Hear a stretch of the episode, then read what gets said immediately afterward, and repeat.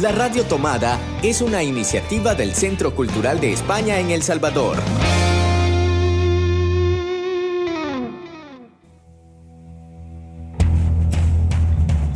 Ayer te vi en Babilonia. Un programa de libros y discos. Un programa para soñar entre palabras y páginas de papel. Un espacio para sumergirnos entre canciones, notas y poemas un espacio para pararlo todo y disfrutar del placer de la literatura. Ayer te vi en Babilonia. Buenos días, buenas tardes, buenas noches. Estamos en octubre en nuestro programa número 64, en un programa dedicado a la obra literaria de Miguel Delibes.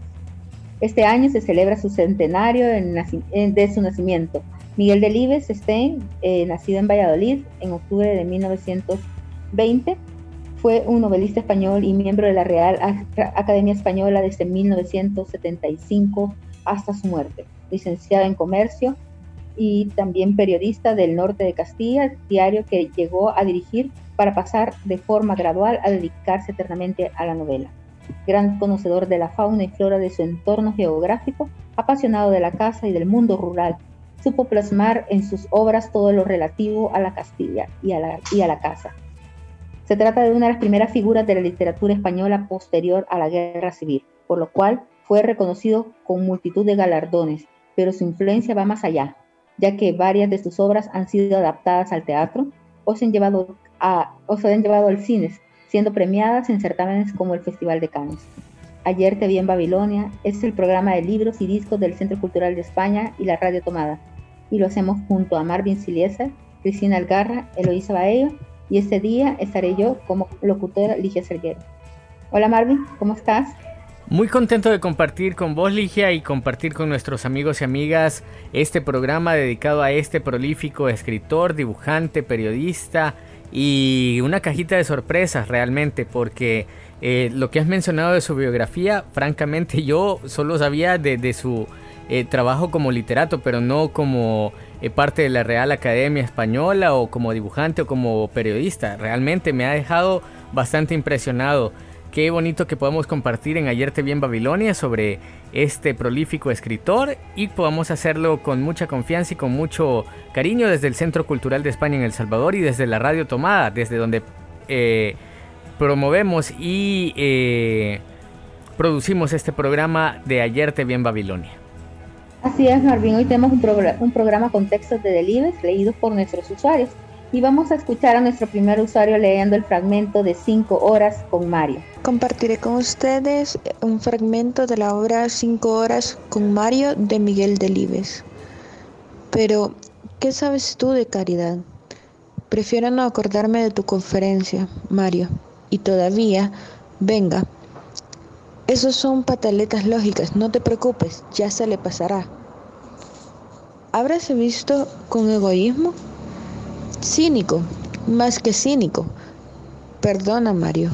Cariño, sé que no me lo digo, que me pongo como loca cada vez que pienso en el traje que tenía pensado, con el tallo un poco alto, de corte princesa, que hubieses, que hubieses dado el golpe seguro Fíjate que los hombres no tenéis ni idea de lo que eso significa para una mujer, pero es igual. Tú tieso en tus trece, que a buena hora si me lo dices al hacernos novios. Da gracias a que después de la, de la pedida yo no podía dar campanada, que si no... Fue tras contraer matrimonio cuando comenzó la carrera, la carrera literaria de Miguel Delibes. Se inició entonces un trilenio clave que marcó su carrera, en 1947 comenzó a escribir su primera obra, La sombra del ciprés es alargada, y nació su hijo Miguel, que llegaría a ser un conocido biólogo. En 1947 recibió el premio Nadal por La sombra del ciprés es alargada. Comenzó así a depurar en el panorama novelístico español. Poco después nació su hija Ángeles, bióloga e investigadora, en 1949, último año en ese trienio estuvo marcado por la publicación de un nuevo libro, Aún este día, que sufrió la acción de la censura. Como catedrático de la historia de la Escuela de Comercio, hubo de enfrentarse también a los, a los censores franquistas a la hora de, tratar de enfrentarse perdón, a la hora de tratar en sus clases lo concerniente a la victoria de los nacionales en la guerra civil. A mediados del año nació Germán, su, su tercer hijo, que sería catedrático de prehistoria en la Universidad de Valladolid y reconocido arqueólogo. La casa a la que Delibes era un gran aficionado es un gran recurrente en sus obras. En 1950 se inició una nueva etapa en la carrera literaria del escritor. Tras sufrir un brote de tuberculosis, publicó El Camino, su tercera novela, en la que narra el proceso que sufre un niño en el descubrimiento de la vida y de las experiencias ante la amenaza de dejar el campo y marchar a la ciudad, obra que constituye su consagración definitiva en la narrativa española de posguerra. Ese año nació su hija Elisa, licenciada en Filosofía Hispánica y Francesa. A continuación vamos a nuestra primera pausa musical. Queremos invitarles a quedarse con nosotros y nosotras. En esta oportunidad vamos a compartir una canción de Sufjan Stevens. Un hombre... Un buen hombre es difícil de, de encontrar es el título de esta canción. Disfrútenla.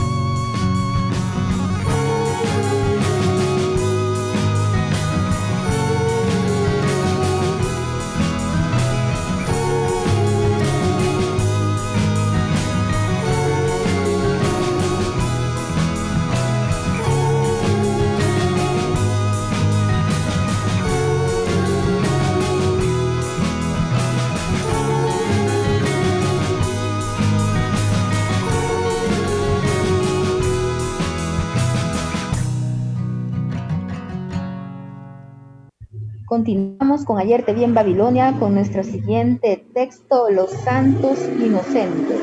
Quiero compartir con ustedes un fragmento que se titula Los Santos Inocentes, de Miguel Delibes.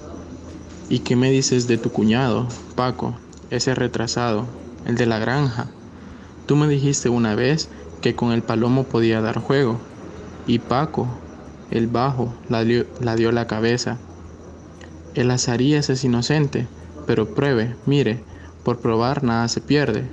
Volvió los ojos hacia la fila de casitas molineras, todas gemelas, con el emperrado sobre cada una de las puertas, y voció, Azarías. Y al cabo de un rato se personó el Azarías, el pantalón por las corvas, la sonrisa babiante, masticando la nada.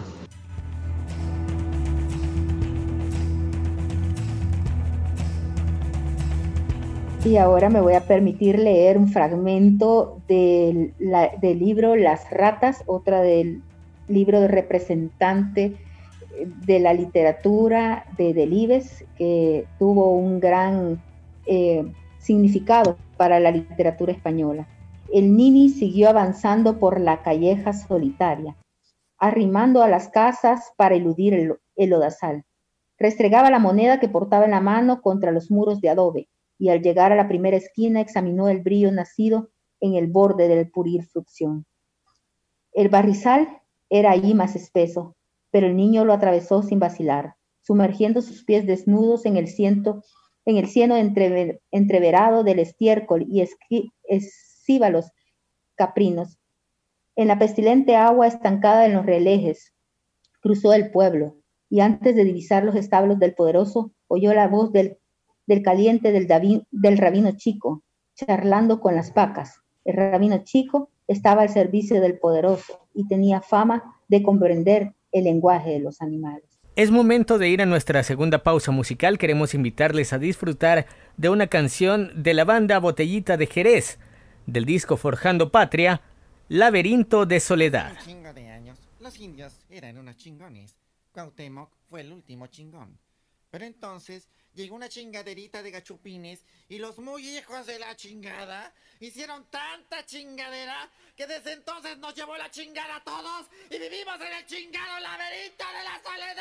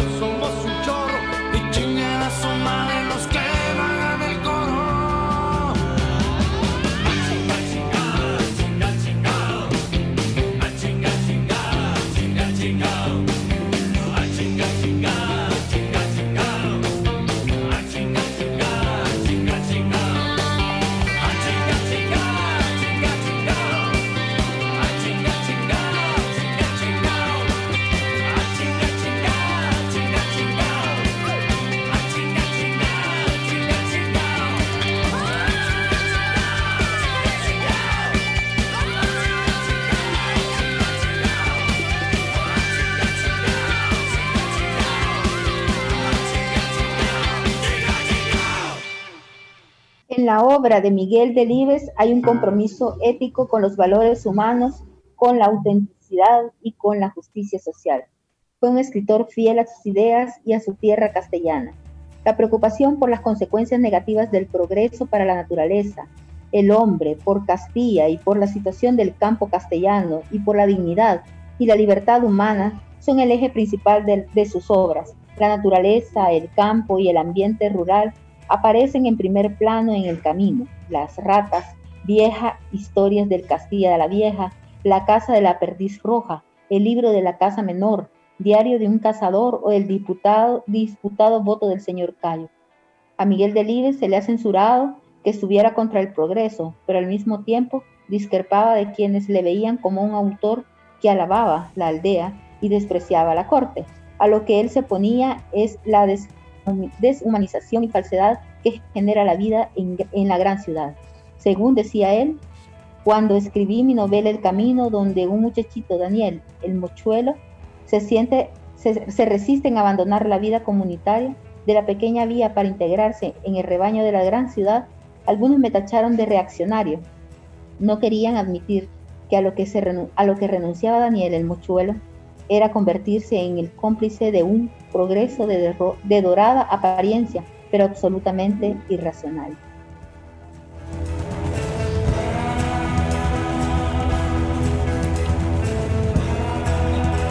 Estás escuchando el programa Ayer te vi en Babilonia, el podcast sobre literatura y música desde el Centro Cultural de España en El Salvador para la Radio Tomada. Qué gusto que nos acompañen en este episodio, el número 64 de esta serie que compartimos con mucho cariño y con mucho esmero para ustedes. Es momento de nuestro segmento La Mediateca Recomienda en voz de Ligia Salguero, la recomendación literaria de la semana. Escuchemos. La Mediateca Recomienda.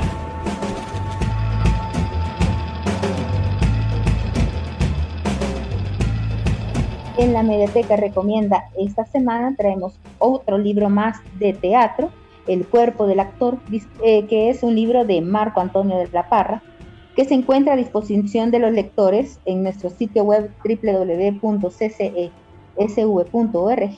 y habla sobre la producción literaria que se denomina El cuerpo del actor, que eh, todo el quehacer teatral flota entre el cuerpo y la palabra, entre el territorio y la evocación Estamos en el cuerpo, somos la palabra. Sin palabras no somos humanos, sin cuerpo no somos ni estamos, cantantes y bailarines. Nos preguntamos por qué no se nos enseña sencillamente a cantar y a bailar.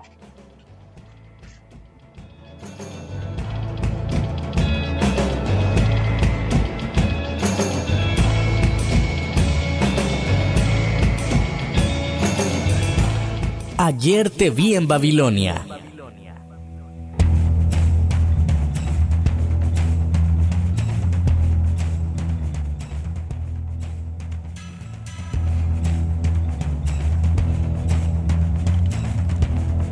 continuamos con Ayer te vi en Babilonia, que nos trae una cuarta lectura. Marvin, ¿qué nos lees? En esta oportunidad quiero compartirles La sombra del ciprés es alargada. Un fragmento al menos. Y dice así. El valle en rigor no era tal valle, sino una polvorienta cuenca delimitada por unos teos blancos e inhóspitos. El valle en rigor no daba sino dos estaciones, invierno y verano, y ambas eran extremosas, agrias, casi despiadadas. Al finalizar mayo comenzaba a descender de los cerros de Greda un calor denso y enervante, como una lenta invasión de lava, que en pocas semanas absorbía las últimas humedades del invierno. El lecho de la cuenca entonces comenzaba a acuartarse a cuartearse por falta de agua, y el río se, se encogía sobre sí mismo y su caudal pasaba eh, en pocos días de una opacidad lora y espesa a una verdosidad de botella casi transparente. El trigo, fustigado por el sol, espigaba y madurada, maduraba apenas granado, y a la mayor de las tres edificaciones que se levantaban en las próximas a la corriente. El resto de la cuenca asumía una agónica amarillez de desierto. Era el calor y bajo él se hacía la siembra de los melonares, se segaba el trigo, la codorniz, y había llegado con los últimos fríos de la baja Extremadura, abandonaba los nidos y buscaba el frescor en las altas pajas de los tribazos, de los ribazos. La cuenca parecía emanar un aliento fumoso, hecho de insignificantes partículas de grueda, de greda, de polvillo de trigo y en viento, en invierno, mejor dicho, y en verano, la casa grande, flaqueada por el emparrado, emitía un boom boom, un bombón acompasado, casi siniestro, que era como del lado enorme de un corazón.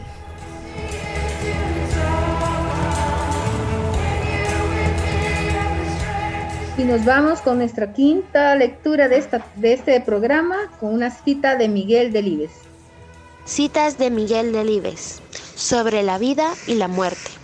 Al palpar la cercanía de la muerte, vuelve los ojos a tu interior y no encuentras más que banalidad, porque los vivos, comparados con los muertos, resultamos insoportablemente banales. La medicina ha prolongado nuestra vida, pero no nos ha felicitado una buena razón para seguir viviendo. No deseo más tiempo, doy mi vida por vivida. Permitamos que el tiempo venga a buscarnos en vez de luchar contra él.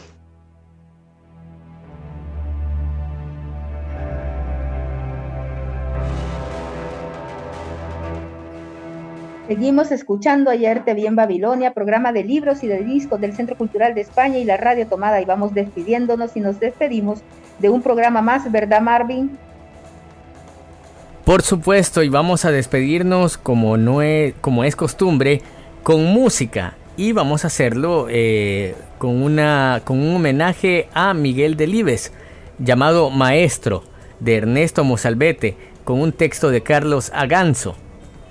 Esto es interpretado por la Orquesta Filarmónica. Eh, así que gracias eh, Ligia por, haber, por habernos acompañado y también a quienes estuvieron pendientes de este podcast como cada semana, eh, que lo producimos desde el Centro Cultural de España y la Radio Tomada.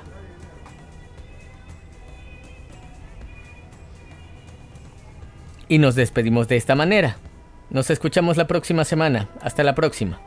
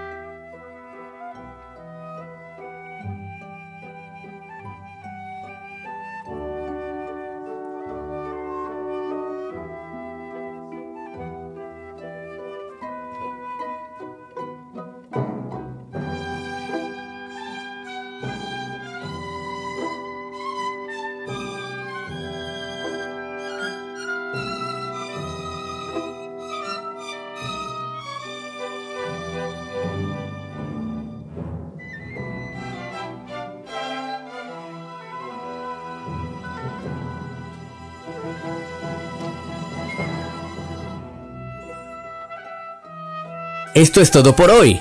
Puedes descargarte un nuevo podcast de Ayer te vi en Babilonia cada domingo en La Radio Tomada.